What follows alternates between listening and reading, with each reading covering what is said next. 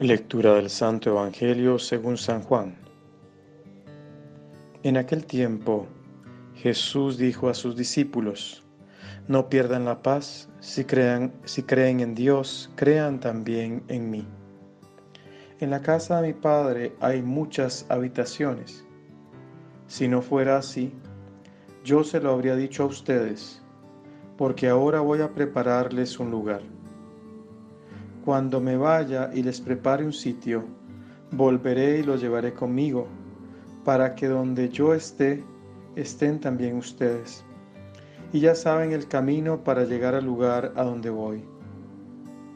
Entonces Tomás le dijo, Señor, no sabemos a dónde vas, ¿cómo podemos saber el camino? Jesús le respondió, Yo soy el camino, la verdad y la vida.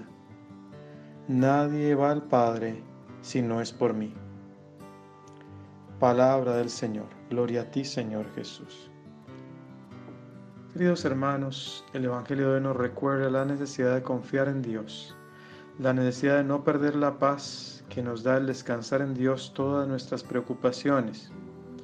Nuestro Señor nos dice que si no lo vemos, es porque nos está preparando un lugar en la casa del Padre Celestial. El Señor no se desentiende de nosotros, se ocupa con cuidado porque el lugar en donde vamos a pasar la eternidad esté bien dispuesto. Él nos enseña que va a regresar para llevarnos junto a Él. El camino a ese lugar es Cristo.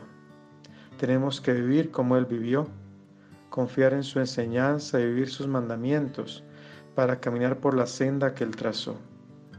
En Cristo tenemos el camino, tenemos la verdad y tenemos la vida. Quien sigue a Cristo no pierde la ruta, no acepta la mentira y no pierde su vida. En Cristo está la forma de caminar, la forma de entender y la forma de ser plenamente. Pidamos esa confianza de no perder la paz cuando no logramos ver a Cristo, confianza para seguir caminando en la verdad que lleva al cielo. Que así sea.